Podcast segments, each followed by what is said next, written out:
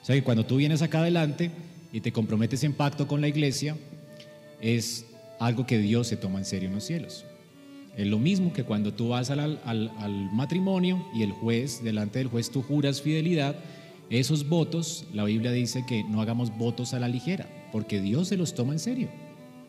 Y toda relación nuestra es pactual, nuestra ciudadanía es una relación pactual, tú tienes compromisos y responsabilidades con esta nación, así no las quieras asumir. Y si no las asumes, tú vas a sufrir las consecuencias, ¿o no? ¿Ok? Si tú no sales a votar prontamente, ¿verdad? Tú vas a asumir las consecuencias del próximo presidente que se monte en Colombia. Porque tenemos responsabilidad sobre esta nación. Así tú no la quieres, no la quieres asumir. Tú tienes responsabilidades con tu familia. Y es una responsabilidad pactual. Tienes unos padres que tienes que honrar y respetar. Así no lo hagas, tú vas a sufrir las consecuencias. Igualmente pasa con la iglesia.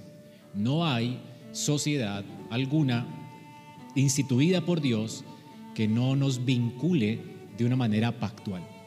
¿Entendemos eso, hermanos, todos? Ok, entonces, para entender lo que significa entonces la iglesia, podemos hablar de dos formas acerca de la iglesia local. De una manera eh, estructural y, o pactual y de otra manera orgánica. Ustedes han escuchado seguramente la palabra orgánica para referirse a la iglesia, la relación orgánica. Bueno, yo tengo una relación orgánica con mi esposa. Yo me casé con ella porque me enamoré de ella. Pero el día en que fuimos al juez y firmamos un pacto, ese día ya la relación ya no es tan orgánica. O sea que si mi esposa no me gusta, ¿verdad? Y se convierte en mi enemiga, el Señor me manda a amar a mi enemiga y a permanecer con ella hasta cuándo? Hasta que la muerte nos separe. O me arreglo con ella o me arreglo con ella. O sea, no tengo opciones de abandonarla nunca porque hizo un pacto. ¿Me hago entender? Entonces, en definitiva, a esto somos llamados también como iglesia, como cuerpo de Cristo. Las relaciones en el cuerpo de Cristo, igual que las relaciones en la familia, son relaciones costosas. ¿Verdad? Nos va a costar la vida y nos va a costar, ¿verdad? Muchas veces humillarnos. Entonces no se trata solamente de algo orgánico. Algo orgánico, me imagino, ¿no? Es lo que se disfruta en la iglesia local, de la amistad, el compañerismo, el poder realmente tener un hermano en quien apoyarme. Y bueno, eso es bonito en la iglesia, ¿verdad? Pero aparte de eso, eh, tenemos una relación pactual y la iglesia es ambas, no una, ¿ok? Entonces cuando vemos la iglesia simplemente como una relación orgánica, el día que no me guste algo de mi hermano, en lugar de ponerme en paz, simplemente salgo corriendo y simplemente lo abandono, como la gente que se junta de facto, es decir, eh, se junta con alguien sin casarse el día que no se comprendieron y por incompatibilidad de caracteres, entonces simplemente se consiguen a otra persona, como la mujer adúltera de Samaria, ¿no? que había tenido cinco maridos. Entonces ella nunca consideró realmente que las relaciones son pactuales. Uno nunca puede abandonar así las relaciones de esa forma. Siempre el Señor nos llama entonces a que no se ponga el sol sobre nuestro enojo y a solucionar nuestros problemas y realmente glorificar a Dios con nuestra vida. Un matrimonio, no es legítimo que un matrimonio se acabe y, y menos entre dos creyentes, ¿verdad? Hay que siempre estar eh, luchando con nuestros orgullos, ¿verdad? De manera que humillándonos podamos seguir adelante para glorificar a Dios. Se trata del honor de Dios y se trata de un compromiso que hicimos delante de Dios, un voto, un pacto. ¿Ok? Y asimismo, hermanos, sucede con la iglesia local. Entonces, el hecho de que se quebranten los pactos no quiere decir que esa sea, eh, eso sea bueno o agradable a Dios. No le agrada a Dios y todos tenemos que entender eso.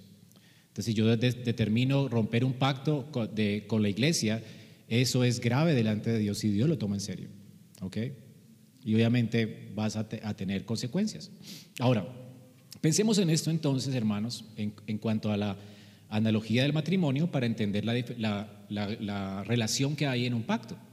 Entonces Dios realmente se toma en serio nuestra membresía. La membresía realmente tiene que ver con un pacto. Orgánicamente, entonces, estamos unidos por la fe, por el amor, pero cuando el amor no se, está expresando en medio de, gente pecaminosa como nosotros, pues lo que sostiene esta relación, ¿qué va a ser?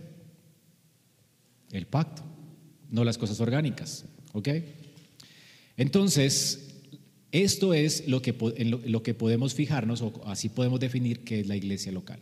La iglesia local entonces, o la iglesia del Señor, tiene esos dos aspectos, uno orgánico y uno pactual. Y vamos a comenzar a hablar del orgánico, del pactual. La palabra de Dios, por ejemplo, refiriéndose al matrimonio, dice en Proverbios 5:15. Noten esto, bebe el agua de tu misma cisterna. Entonces aquí está pensando el Proverbios de tomar el agua de un pozo. Ese pozo es tuyo, ¿verdad? Tú lo cavaste y allí tienes la estructura del pozo y el agua que corre en ese pozo. Entonces dice allí la palabra, bebe el agua de tu propia cisterna y los raudales de tu propio pozo. Ahora dice el proverbio, se derramarán tus fuentes por las calles y tus corrientes de agua por las plazas. Supongamos entonces que la estructura del pozo yo lo desbarate porque no quiero ya beber de, de ese pozo. Y, la, y el agua que corre por ese pozo se derrame por todas las calles. Entonces, ¿qué sucede allí? ¿La podremos tomar? Hay consecuencias. ¿Ok? Entonces, él, eh, él, nos está hablando acerca del matrimonio, del pacto del matrimonio. Obviamente, está hablando de que la estructura o el pacto matrimonial es lo, que, es lo que nos permitirá disfrutar de lo orgánico del matrimonio, de la relación orgánica del matrimonio y del refrigerio que es poder estar casado.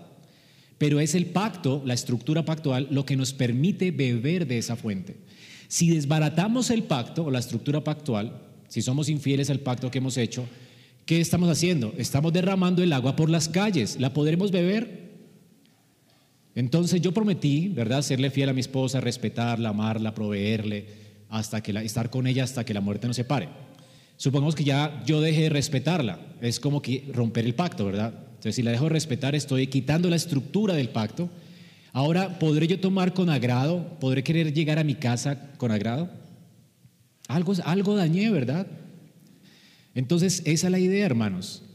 Siempre tenemos que mantener firme la estructura, es decir, vivir el compromiso pactual que hemos hecho. Yo necesito respetar siempre a mi esposa y ella va a estar contenta de disfrutar realmente de los raudales del matrimonio. Necesito no que el sol no salga sobre el enojo en el matrimonio. ¿Para qué? Para llevar cuentas cortas, de manera que pueda yo disfrutar llegar a mi casa y sentarme con ella a la mesa. ¿Me hago entender? Si yo me mantengo fiel a mi pacto, tratándola a ella como a vaso más frágil, con dignidad, eh, a lo que yo me comprometí, manteniéndola como pastor, ¿verdad? Instruyéndola como pastor, siendo paciente con ella, tierno, tratándola tiernamente, con ternura, no con, con siendo áspero con ella. Entonces, ¿qué va a pasar? Voy a poder beber de los raudales de ese pozo, porque estoy manteniendo firme el pacto que hice. Pero si dejo el pacto, ¿verdad? Si lo desbarato, va a ser amargo realmente llegar a mi casa. Ahora, esa misma figura sucede en, tu relación pactual con la iglesia. Hermanos, va a ser amargo venir aquí si yo realmente no estoy comprometido en ponerme en paz con mis hermanos en amarlos a pesar de lo que son, en promover la unidad de la iglesia. Va a ser amargo venir a, ir a una iglesia local. Y ahora tú no la vas a poder disfrutar, ni esta ni ninguna, porque si no cumples un pacto acá, tampoco vas a cumplir un pacto en ninguna iglesia. Decir, es igual cuando, cuando alguien abandona un hogar, ¿verdad? Si no puede con uno, ¿qué dice Pablo si no pudo con uno? No se puede volver a casar nunca, ¿ok? si un creyente no puede con un pacto matrimonial, él no puede volverse a casar jamás en su vida. A no ser que se arrepiente y se case con la misma. En serio. Eso es lo que dice la Biblia, ¿no? Eh, está en 1 Corintios 7. Eh, ¿Sí? O sea que si un creyente se separa, no se puede volver a casar. Porque ha roto un pacto. Y si rompió un pacto, ¿qué asegura que vaya a guardar otro? ¿Ok? Entonces, hermanos, estar en pacto es serio. Lo que hacemos en la iglesia es serio. Dios se lo toma en serio. Ahora, hay razones legítimas para romper un pacto y eso tiene que ver con el adulterio del pacto. La palabra de Dios, la única, la única cosa por la cual yo podría divorciarme de mi esposa es que ella adultere el pacto. ¿En qué sentido? En que quiera abandonarme, en el sentido de que si yo me estoy casado con una no creyente o con un no creyente, si él decide abandonar el hogar, Pablo dice, pues a paz no llamó el Señor, ¿verdad? En ese sentido es abandono del hogar. Y el, no el creyente pues queda libre, ¿verdad? En ese sentido, de responsabilidad. O si la otra, ya sea que abandone o, ¿verdad? Que decida juntarse con otra persona y, adulterar, ¿verdad? En ese sentido, yo quedo libre de ese, de ese compromiso porque quien lo rompió, ¿quién fue? El otro, ¿ok? Entonces, la única forma en que tú quedas libre de una iglesia local es que esa iglesia local apostate de la fe, que quiebre el compromiso que hizo firme de, la, de, estar ceñido a la palabra de Dios y a la confesión, ¿verdad? Entonces, cuando traicionamos nuestra confesión de fe, que es lo que nos une, ¿verdad? Y ya eh, alguien en la iglesia está hablando en contra de la confesión de fe, que es lo que nos, nos por lo que nos estamos aquí unidos, ese día se está quebrando un pacto, ¿ok? Y cualquiera en la iglesia puede decir a, Dios hasta aquí llegamos, porque quien está adulterando, ¿quién es? La iglesia o el pastor o, o los ancianos que se torcieron de la fe. Entonces es la única razón legítima para abandonar una iglesia local. O obviamente por cambio de domicilio, es decir, que si eh, por fuerza mayor, ¿verdad? Por la persecución o porque cambié de trabajo, me voy a otro lugar, pues debo buscar unirme a otra iglesia local, ¿verdad? Y esa iglesia local tiene que pedir referencia de la otra, etc. Ahora también se rompe un pacto, y la confesión nuestra lo dice, cuando ah, no solamente decir, hay una, un maltrato, ¿verdad? Hacia nosotros en una iglesia local. En ese sentido, hay, eh, la confesión nuestra también habla acerca de pastores que actúan como el Papa, ¿ok? O se quieren imponer sobre la iglesia local. En ese sentido también él está como el esposo tratando con aspereza a, a su esposa, ¿ok?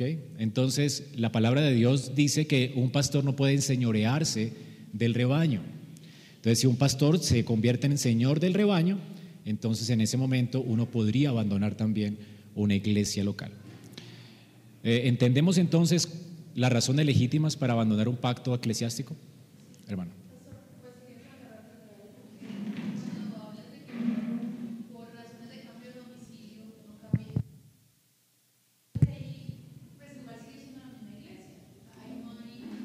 Ya no es la misma iglesia, no es la misma y tienes que hacer todo un proceso de membresía en la otra. Ah, no, pero no es la misma iglesia. Cuando hablamos de la iglesia, de manera pactual, ¿verdad? Hablamos de la iglesia local. Tú no haces un pacto con la iglesia universal jamás, ¿ok? Si tú eres parte de la iglesia universal y vienes a esta iglesia, yo no te puedo disciplinar, ni yo, no, yo tampoco soy tu pastor. ¿Sí me entiendes? O sea, yo no le puedo decir pastor al pastor eh, fulano de tal, porque no es mi pastor. Es posible que por respeto, hola pastor, ¿cómo está? Pero él no es mi pastor. La verdad es que Él no me puede exhortar, no me puede disciplinar, no me puede expulsar de la iglesia. Él no puede hacer nada conmigo. ¿Me hago entender? ¿Se me hago entender? La única relación pactual que Dios considera es tu relación con la iglesia local.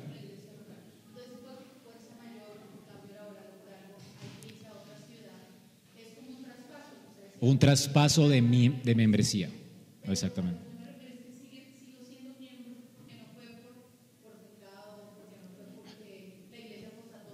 Ajá. Sí, ahora no es miembro de la misma iglesia, ya es miembro de otra iglesia. Y tu responsabilidad ahora es con esa nueva iglesia. O sea que, ¿a quién vas a ofrendar? ¿A quién vas a ofrendar? A esa iglesia que te va a recibir. Ahora, esa iglesia tendrá sus reglas como embajada. Si tú vas a una embajada, cada embajada tendrá sus reglas. Pero el punto es que en esa embajada tienen que reconocerte, admitirte, esa embajada tiene la libertad de llamar a otra embajada a ver qué, cómo sucedió, qué pasó con ella, ¿verdad? Y de hecho aquí siempre lo hacemos, llamamos al pastor, ¿qué pasó con ustedes? Esa es la idea. ¿Me hago entender, Carolina?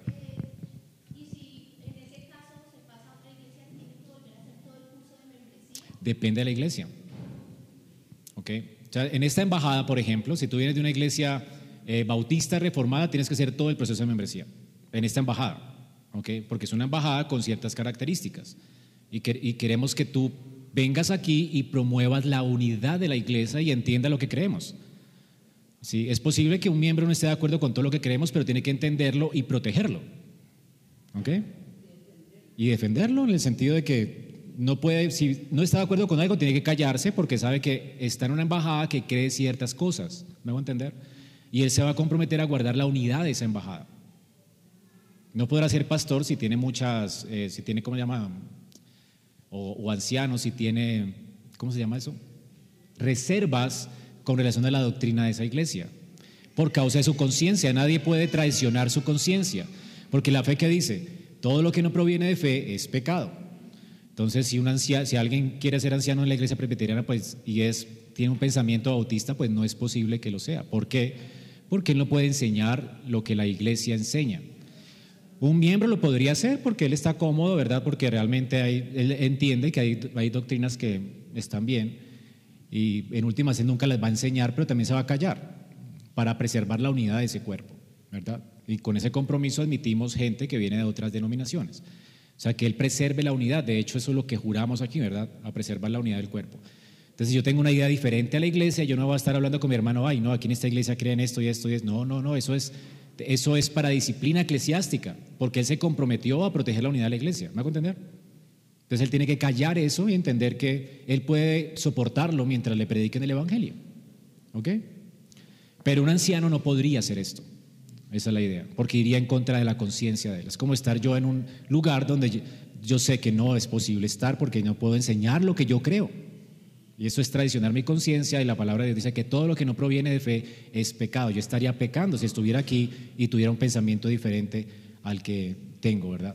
Yo tengo que defender mi convicción, defender la, profesión de fe que hice. Hice un juramento como pastor, ¿verdad?, para defender la, la confesión de fe. Y eso es lo que voy a morir haciendo, si el Señor me lo permite. ¿Ok? Entonces, ¿más preguntas, hermanos? Quiero que quede claro esto. Ok. Entonces, toda relación con Dios está sostenida por un pacto. Eh, una definición buena, que me pareció buena, de Jonathan Lehman, dice, que la iglesia local es un grupo de cristianos que se reúnen regularmente en el nombre de Jesús para confirmar y supervisar, oficialmente la membresía mutua en Cristo y en su reino a través de la predicación del Evangelio y la práctica de los sacramentos. Entonces, esto es una muy buena definición. ¿Cómo se mantiene firme esa estructura pactual? Aquí está definiendo él la iglesia como estructura pactual, ¿ok? ¿Cómo, se, ¿Cómo la define entonces? Es alguien que se reúne regularmente, es un grupo de hermanos que se reúne. Esa, ese grupo de hermanos es una embajada que confirma la profesión de fe de alguien, y vamos a esto a sustentarlo bíblicamente, ¿sí? Y después de que confirma esa, esa confesión de fe públicamente, entonces supervisa oficialmente a ese hermano, ¿verdad? Y además de eso, a través de los sacramentos y la predicación de la palabra, mantiene firme ese pacto. Entonces, esa es como la, una excelente definición de Jonathan Lima. Entonces, la iglesia institucionalmente, no orgánicamente, pero institucionalmente, primero vamos a hablar de eso, ¿sí?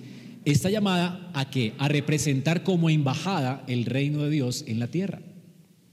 No es el reino de Dios, el reino de Dios es mucho más amplio que la iglesia, ¿ok? Pero es, el reino, es una embajada del reino de Dios. Es la que certifica que tú eres cristiano. Así que si tú hoy en día dices que vienes en representación del el presidente de la República aquí a este lugar y vienes a hablar en nombre como oficial de, él, ¿qué, ¿qué te pediríamos para que nos puedas hablar? ¿Tus credenciales? ¿Cuáles son tus credenciales? ¿Quién te mandó? Mándame la carta del presidente y nos cercioramos de si la firma es real o no, ¿verdad? Llamamos a ver si el tipo existe o no. Esa es la idea. Ahora, si eso hacemos normalmente con nuestras relaciones, imagínate con un creyente.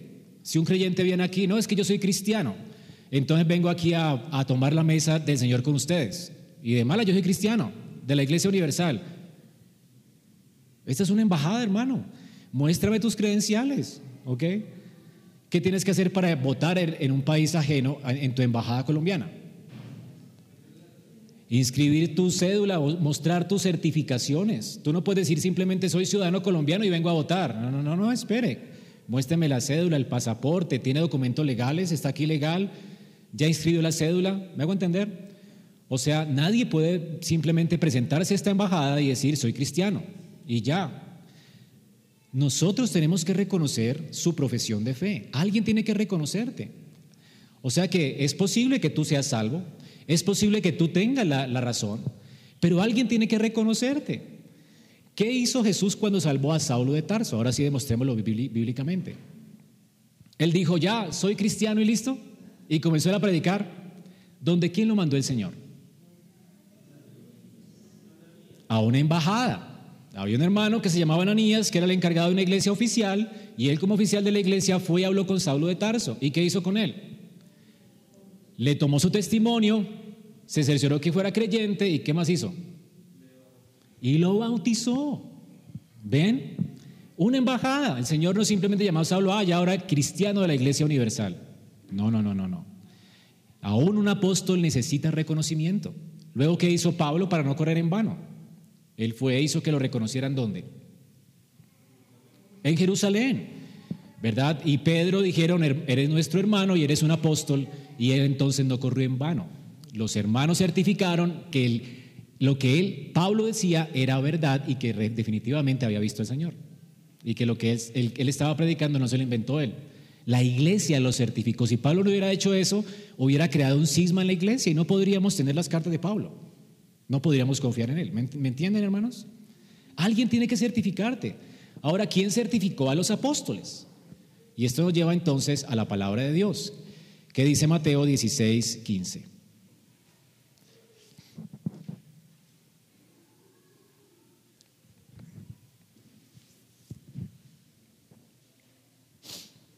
Mateo 16 del 15 al 20. Aquí está hablando Jesús con los discípulos. ¿Y ustedes quién dicen quién soy yo? ¿Qué estaba buscando Jesús con esta pregunta? ¿Qué dicen ustedes que soy yo? ¿Qué estaba, buscando él con esa pregunta? Una confesión, ¿ok? Eso es lo que hace un anciano cuando usted llega a la iglesia. Para ti, ¿quién es Jesús? ¿Qué es el pecado? ¿Qué es la salvación? ¿Cómo sabes que has sido salvo? ¿Verdad? Si mañana mueres, ¿tú crees que irías al cielo? ¿Qué te diría Dios? ¿Por qué Él te dejaría entrar a su cielo? ¿Qué están buscando con eso? Una confesión. Queremos saber si la fe de Él es real. ¿Me hago entender? Ahora, el Señor estaba preguntando a Pedro como apóstol él iba a ser apóstol, de hecho ya él había sido escogido apóstol y lo que está haciendo Jesús aquí es certificarlo o certificar el ministerio apostólico. Ahora, el ministerio apostólico es un ministerio diferente al nuestro en un sentido, porque el ministerio apostólico es revelacional, es decir, lo que un apóstol diga, eso es lo que tenemos que hacer. ¿Por qué? Porque entendemos que ¿quién le reveló esas cosas? No puedo decir lo mismo de mí. Es decir, cuando yo creí en el Señor no fue por revelación, ni ninguno de ustedes. ¿Por qué fue?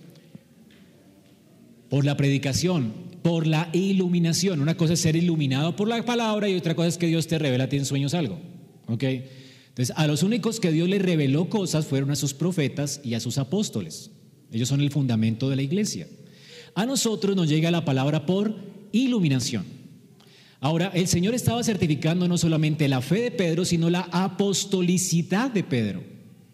¿Quién soy yo? Y noten la respuesta de Pedro. Pedro no había leído esto en un, en un manual, Pedro no había leído esto ni siquiera en la Biblia. Pedro estaba viendo a Jesús actuar, ¿verdad? Pedro estaba escuchando a Jesús predicar. Pedro había sido despertado por la gracia de Dios, era un creyente, pero además de eso había recibido revelación. ¿Ok? Noten allí la palabra que usa Jesús. ¿Cuál fue la respuesta de Jesús? Tú eres el Cristo, el Hijo del Dios viviente. La respuesta de Pedro. Ahora, ¿qué dijo Jesús entonces con estas palabras? Esas son unas palabras impresionantes. Es una confesión de fe, una confesión de fe como la de Westminster, es una confesión de fe. Él está confesando su fe. Confesar la fe es una obligación nuestra. ¿Qué crees? Eso es lo que nos une. ¿Ok? Ahora, fíjate, ¿qué dice aquí? Entonces le respondió Jesús, bienaventurado eres, Simón, hijo de Jonás, porque no te lo reveló. ¿Qué palabra usa Jesús? ¿Iluminación o revelación? Ahora, el Señor como qué lo está certificando? ¿Solamente como creyente? Como apóstol. ¿Y por qué sabemos? Noten lo que sigue diciendo el Señor.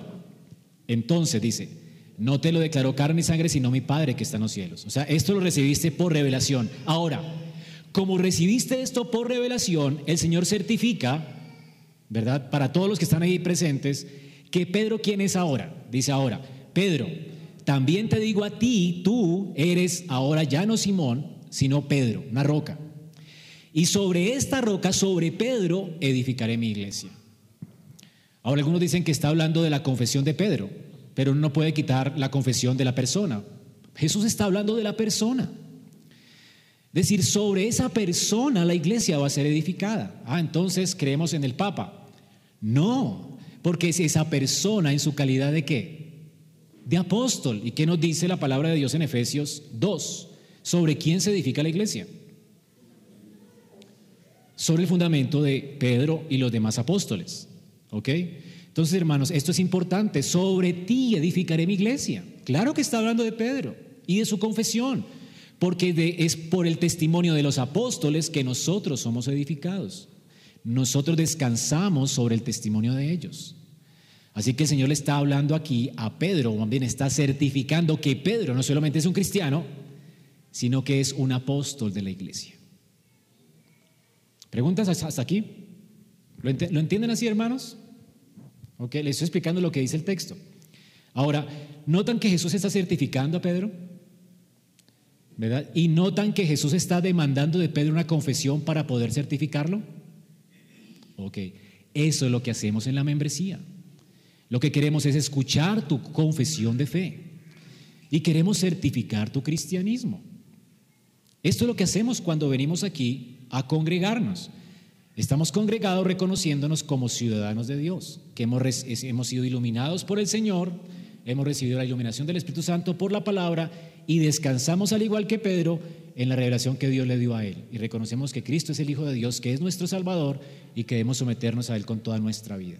Así que hermanos, esto es ser miembro pactual de una iglesia. Eh, ¿Qué significa después lo que dice el Señor a Pedro? Mire lo que dice después. Ahora, Pedro había sido ya certificado. Ahora, ¿qué tiene que hacer Pedro? ¿Ok? ¿Cuál es el llamado de Pedro ahora? Jesús lo certificó, siendo el Dios con nosotros. Ahora, ¿qué va a hacer Pedro en la embajada, en la iglesia? Dice entonces, y a ti te daré qué. Okay, aquí no está diciendo la iglesia, a él. ¿Ok? Ahora, después vamos a ver que las llaves, de, las llaves son entregadas a la iglesia, ¿verdad? en el sentido de sus oficiales. Pero ahora está siendo entregada al primer oficial de la iglesia, a un apóstol. ¿Y qué tiene que hacer ahora Pedro? Abrir la puerta a quienes. Esas llaves son para abrir puertas y cerrar puertas. ¿A quién le abrimos la puerta? A los que como él confiesen lo mismo. ¿Me hago entender? O a los que hagan caso a las palabras de él. De hecho, la Biblia dice que todos seremos juzgados por haber o no creído a la palabra de los apóstoles. Menospreciar a los apóstoles es menospreciar a quién? Entonces yo le abro la Pedro tenía que abrir la puerta a partir de ahora a quienes? A los que creyeran en su testimonio. ¿Y a quién le cerraba la puerta? A los que no creen en su testimonio. Esa es la idea. O sea que es un oficio serio, el poder de las llaves. Pedro ya no iba a castigar al apóstata como se hacía en el Antiguo Testamento. Y noten esto, ya son unas llaves, ya no es una espada. ¿Me hago entender? La iglesia ya no tiene la autoridad de la espada. Antiguamente la iglesia tenía esos poderes. Israel tenía que no solamente castigar y condenar al hereje, sino matarlo, apedrearlo. Entonces había un falso profeta que hacía Israel, lo apedreaba. Eso era juicio para esa persona, había que apedrearlo. Apostatabas de la fe, tenías que ser cortado del pueblo por muerte. ¿Ok? En el Nuevo Testamento ya las cosas cambian. ¿Ven, ven, ven el cambio? Ahora a la iglesia que se le entrega las llaves. Y los oficiales ahora tienen esas llaves para qué? Ya no para condenar a la gente, decirle muerte porque no crees, que es lo que hacían las cruzadas, si no crees en el cristianismo entonces tienes que morir, ¿ok? Esa no es la autoridad de la iglesia, no tenemos esa autoridad, ¿ok? La autoridad de la iglesia es abrir la puerta a los creyentes y cerrarla a los impenitentes. Es decir, es una autoridad declarativa yo te declaro que eres hijo de Dios. ¿Y qué hace Dios cuando declaráramos eso? Dice que todo lo que ates en la tierra, aquí no está hablando de demonios, por si las moscas quieren ustedes eso, ¿ok? Dice, y todo lo que atares en la tierra será atado en los cielos, y todo lo que desatares en la tierra será desatado en los cielos, ¿ok? ¿Qué es atar y desatar? Es usar las llaves. Es decir, todo lo que Él haga en la tierra, ¿verdad? Si declara a alguien que es creyente, Dios lo toma en cuenta. Dios lo toma en serio. Si Él castiga al apóstata y lo expulsa de la iglesia, como hizo con Ananías y Zafira, que les dijo ustedes, mintiendo al Espíritu Santo, mueran y murieron, efectivamente. ¿ok? En ese caso no fue él quien usó la espada, fue Dios, ¿verdad? Quien juzgó a Ananías y Zafira y los mató. ¿Ok? Eh, de facto. Pero cuando le dijo a Simón, el mago, ¿se acuerdan? Estás en hiel de amargura. ¿Qué hizo? Cerrar la puerta del reino a causa de que él quería comprar con dinero el don de Dios. ¿Ok? Y esto es un apóstata. Entonces él se había bautizado, él lo había recibido por causa de su confesión de fe. Luego, recibido en la iglesia, se dieron cuenta de que Simón el mago estaba persiguiendo no al Señor, sino a la plata. Entonces, ¿qué hicieron con él? Le cerraron la puerta. Y en ese momento, pues Dios no castigó de insofacto a Simón el mago, pero sí hubo una declaración de Pedro. ¿Qué le dijo Pedro a Simón el mago? No eres nuestro hermano, ¿ok? La ira de Dios todavía está sobre ti. Estás en hiel de amargura tu dinero perezca contigo. ¿Qué fue la, declaración que hizo él? La palabra. Él simplemente predicó a esa persona la palabra. O sea que es una, es una, ¿cómo se llama? Una autoridad declarativa. Es lo máximo que podemos hacer con una persona. Declarar que no es creyente. ¿Ok? O declarar que es creyente. Esa es la autoridad que tiene la iglesia. ¿En virtud de qué declaramos que es o no creyente? de su arrepentimiento y de su fe en Cristo. Si él sigue y continúa con su vida de pecado, no podemos declarar que es hermano, ¿verdad? Y tenemos que actuar al respecto, hermano, está viviendo desordenadamente, arrepiéntete o no podemos seguir eh, certificando tu cristianismo. Y si él no se arrepiente, ¿verdad? Y sigue en sus pecados y sigue viviendo una vida licenciosa, entonces le cerramos la puerta del reino y lo entregamos a Satanás. Él puede venir a la iglesia eventualmente, pero no es de nosotros. ¿Me hago entender? No hace parte de la membresía, no tiene parte con nosotros en la mesa del Señor porque somos una familia. Él fue expulsado de la familia, aunque puede venir a escuchar aquí el Evangelio. O sea que en ese sentido lo expulsamos de la membresía. Recuerden que vimos el aspecto de la, de la membresía y la, y la congregación. O sea que en esa congregación pueden haber hermanos que son parte de la membresía y no hermanos que simplemente nos visitan. Pero nuestro compromiso no es con ellos. ¿verdad? Y si ellos son creyentes, ellos van a querer que su cristianismo sea certificado. ¿Ok? Esa es la idea. ¿Preguntas hasta ahí, hermanos? ¿Entendimos la palabra de Dios en Pedro? ¿Lo que Pedro dice? ¿Y la autoridad que Dios le dio a Pedro? Ok. Entonces Pedro tenía esta autoridad. Bueno, pastor. Y entonces, eh, ¿qué pasa con la iglesia ahora? ¿Seguimos teniendo las llaves? ¿O aquí, a quién se las entregó el Señor? Bueno, la palabra de Dios dice en 1 Corintios 4, del 1 al 2. 1 Corintios 4 y 5 son una unidad. Pablo está hablando a la iglesia local. Cuando Pablo habla a la iglesia local, él le está diciendo, así pues, ténganos, él como apóstol, ténganos los hombres por servidores de Cristo y administradores de los misterios de Dios. Pablo se consideraba él mismo como pastor, administrador de los misterios de Dios. Y él está hablando a los pastores de la iglesia. Ese es el contexto de cuando Pablo le dice, echen al perverso de entre ustedes. No le está diciendo a toda la iglesia que echen al perverso, sino está llamándole la atención a los ancianos. Y por eso primero los regaña, les dice, dice entonces, ahora bien, se requiere que los administradores, perdón, se requiere de los administradores que cada uno sea hallado fiel. Hermanos, Pablo está demandando como apóstol fidelidad de quienes? ¿De los administradores de qué? De las llaves. ¿Ok? ¿Y de dónde aprendió Pedro esto? Entonces lo, vamos a ver ahorita, que el Señor fue el que le, dio esas llaves, no solo a Pedro y a los apóstoles, sino a la iglesia en representación de sus ancianos. ¿Ok? Aquí entonces Pedro, Pablo está asumiendo que los está regañando a los administradores, o más bien exhortándolos, para que hagan algo respecto del hombre que estaba cohabitando con una mujer que no era su esposa y que era la madrastra, de hecho. ¿Se acuerdan? Esto era abominable. Y Pablo está regañando a la iglesia y en primer lugar le dice a los ministros, ustedes tienen que ser fieles, hagan algo, ¿verdad? Así que Pablo está llamando a los ministros para que hagan algo al respecto. Esto es fidelidad. Así en el Antiguo Testamento Dios llamaba la fidelidad a los, a, los profetas. ¿Qué tiene que hacer un profeta con el apóstata? Decapitarlo o apedrearlo. ¿Qué hizo? Eh, ahora, esto es fuerte. Esto deprime a un pastor o a un anciano. No queremos regañar a nadie ni expulsar a nadie de la iglesia, es horrible. De hecho, Elías se deprimió, pero él tenía que hacerlo.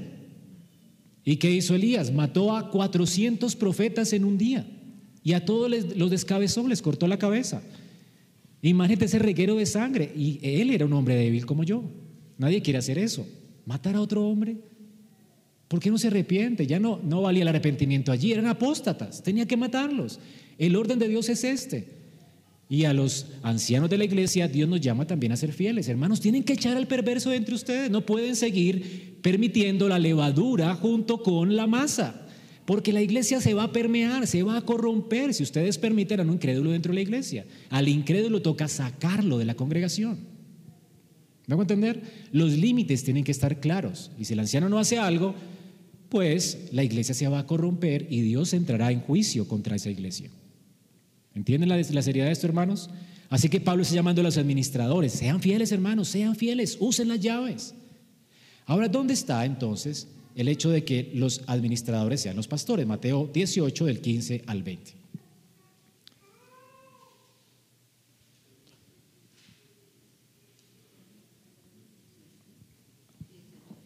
Mateo 18 del 15 al 20. Y aquí voy a usar la analogía de la fe. La Biblia se interpreta con la Biblia. Uno no puede interpretar un versículo sino la luz de toda la Biblia, ¿ok? Entonces, todo lo que Dios ha hecho en toda la Biblia no se puede menospreciar a la luz de un versículo como estos, ¿ok? Ahora, ¿cómo interpretamos entonces este versículo? Dice, por tanto, si tu hermano peca contra ti, ve y repréndele estando tú y él solos. Entonces, si alguien peca contra ti, ¿qué tienes que hacer? Reprenderlo. Hermano, pecaste contra mí Personalmente tienes que hablar con él, no chismear de él con otros. ¿Ok? Personalmente. Y hacerlo con cariño. Repréndele, estando tú y él solos. Esto es privacidad. Hasta aquí es todo privado. ¿Ok? Mas si no te oyere, toma un contigo a uno o a dos para que en boca de dos o tres testigos conste toda palabra. ¿Ok? Entonces yo, hermano, eh, ven que quiero hablar contigo de nuevo. ¿verdad? Ya que no me escuchaste. Pero no es que voy a hablar con otras personas de él para denunciarlo. ¿Ok? Esto sería antibíblico. Es que yo lo llamo a él junto con dos personas. Entonces, aquí no se trata de un chisme, no es que ve y lleva el chisme a otros. ¿Cómo le parece que fulanito de tal hizo esto y esto y esto? Pobre de mí, estoy indignado. Miren lo que hacen, ¿verdad? Y miren lo que ha hecho entonces comienzo a regar la bola del hermano, entonces ya me consigo los testigos, entonces vengo a denunciarlo para que lo echen o hagan algo, ¿listo? No. Simplemente le digo al hermano como lo amo, nadie sabe de esto, solo tú y yo, ahora voy a hablar contigo en presencia de dos personas. ese es el orden real. No es que voy a chismear de él, sino que delante de él le voy a contar a dos personas lo que él está haciendo. ¿Me voy a entender? Entonces llama a dos personas, no estoy hablando a espaldas de él. Estoy hablando con él allí, hermano. Yo te exhorté este día porque hiciste esto y esto y esto, y quiero que los hermanos sean testigos, ¿verdad? De tu proceso y que, y que nos ayuden en la restauración. No nos hemos puesto de acuerdo. Tú te estás enojando porque estoy llamándote al arrepentimiento y a la fe. Y quiero que en boca de dos testigos conste lo que te estoy diciendo, hermano, arrepiéntete. Entonces ya los testigos van a decidir, hermano, creo que te estás pasándote o no, ¿sí me entiendes? O sea, aquí hay como cierta, cierto proceso en el cual el otro tiene derecho a su legítima defensa. ¿Verdad? Los testigos, ¿quiénes son en un jurado, en un juicio? Los que definen si la acusación es o no legítima. Eso hace un jurado, ¿no? ¿Ok? Entonces el jurado es el que decide, ¿no? Este, escuchamos al acusador, escuchamos al acusado, ¿verdad? Escuchamos las dos partes y hermano, reconcílese porque usted está muy, muy exagerado también, ¿sí?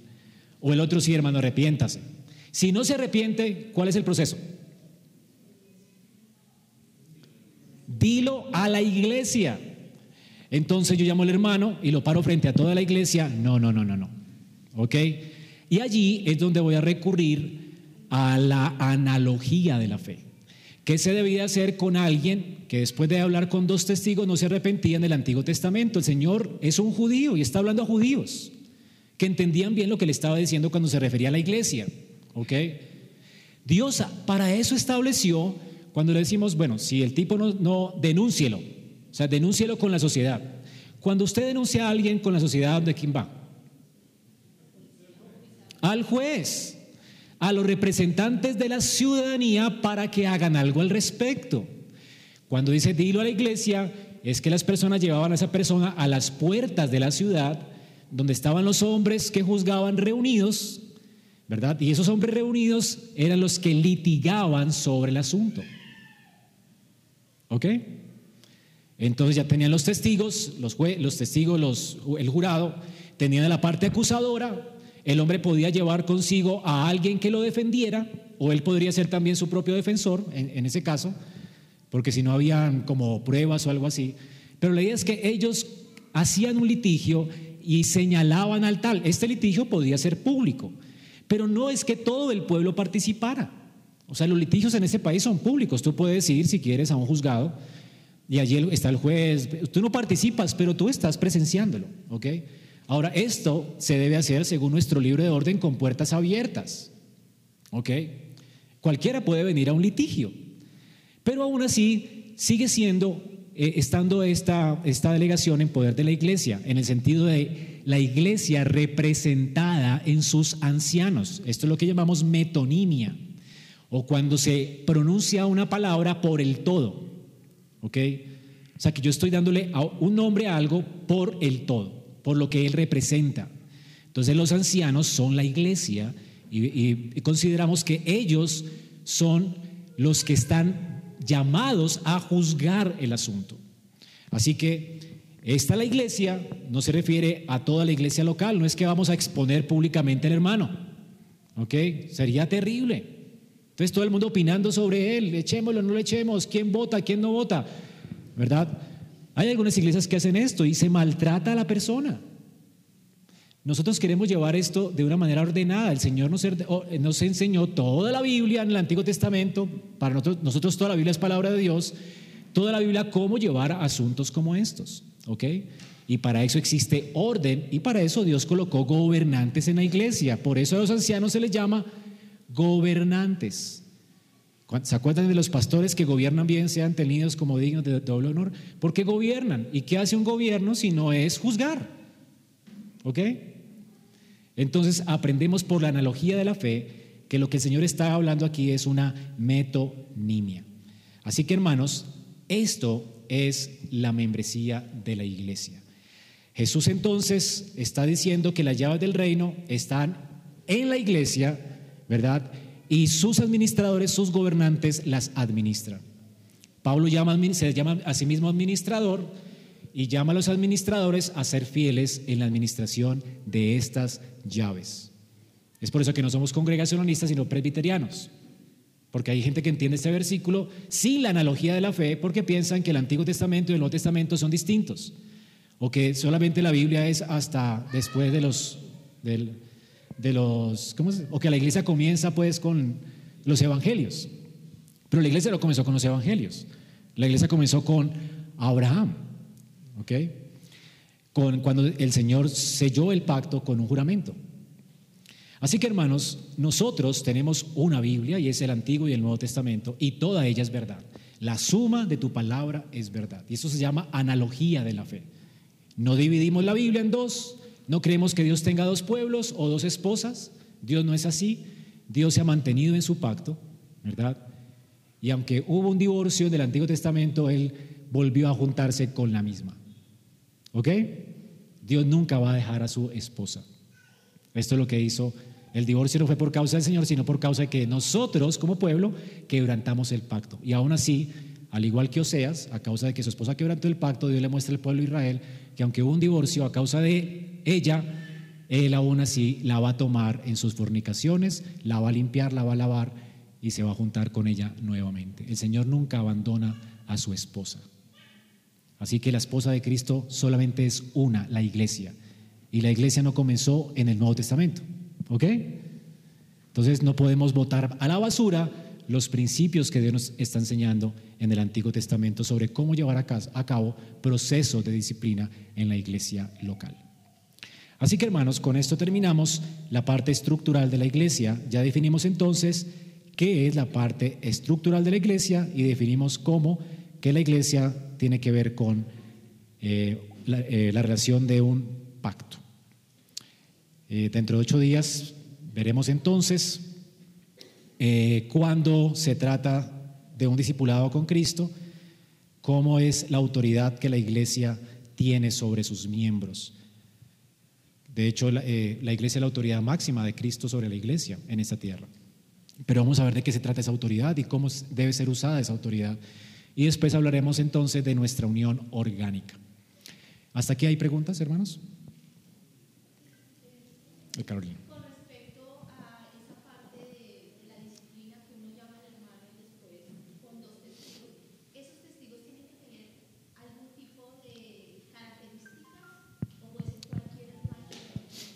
Cualquier miembro de la iglesia. Tiene que ser miembro, sí.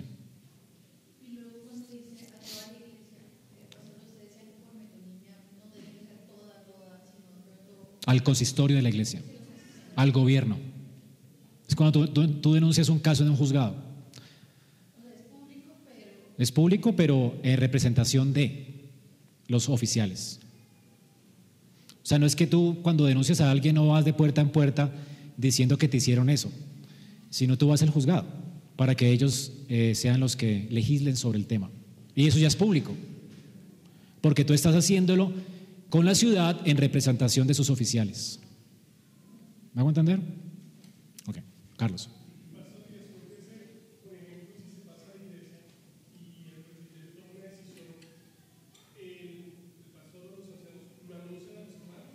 Sí, claro, siempre se anuncia. Si no se anuncia todo el proceso para no lastimar a la persona y darle oportunidad de que se arrepienta un día, pero sí denunciamos el pecado. O sea, decir que, hermanos, el hermano fulano de tal ya no está con nosotros, ¿verdad? Y se hace un comunicado oficial y con la membresía no más, ¿verdad?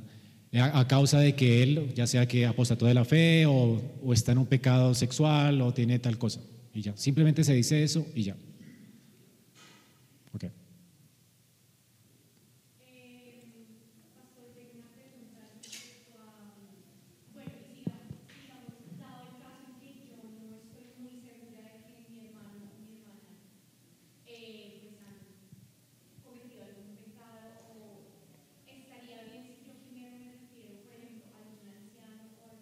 No, no, no, no. No, no, no. Eso es chisme.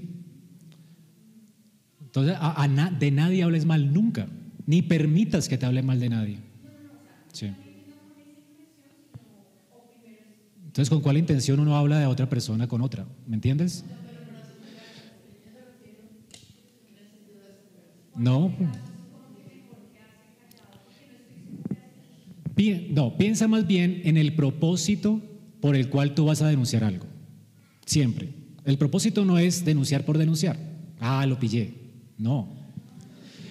Eh, ¿Sí me entiendes?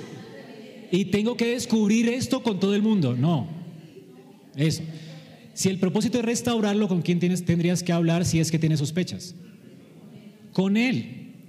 Hermano, tengo sospechas de que te vi saliendo anoche. ¿Sí me entiendes? ¿Será que eras tú? ¿Sí me entiendes? ¿Ah?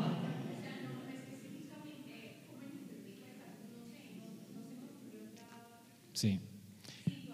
Pero nunca uno puede denunciar a alguien por sospecha. Nunca. Tienes que tener pruebas.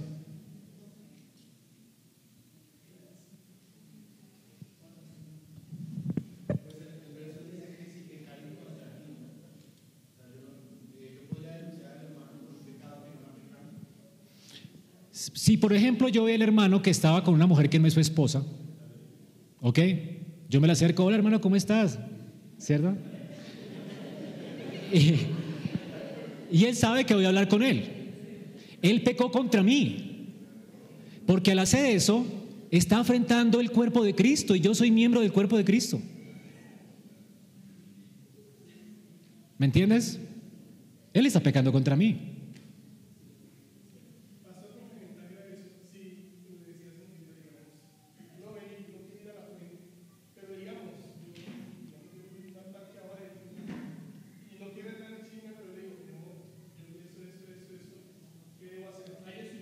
Sí.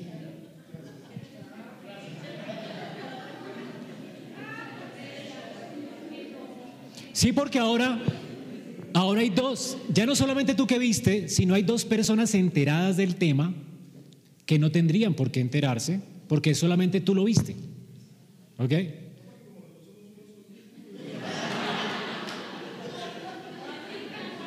De hecho, ahora hay cosas que mi esposa no tiene ni idea de lo que yo hago, ni siquiera en el consistorio, porque ella no es, la, no es yo no quiero que mi esposa gobierne con el consistorio. ¿Ok? O sea, yo me quedo callado. Mi esposa no sabe de asuntos, a no ser que una hermana le cuente de un problema que sabemos, sabemos en el consistorio y alguien le cuente, pero por mi, por mi parte, ella no se va a dar cuenta nunca. Ella no tiene por qué enterarse de los problemas de la iglesia, porque ella no es la pastora. ¿Ok? Y yo no quiero que ella gobierne la iglesia. No le quiero colocar esa carga encima.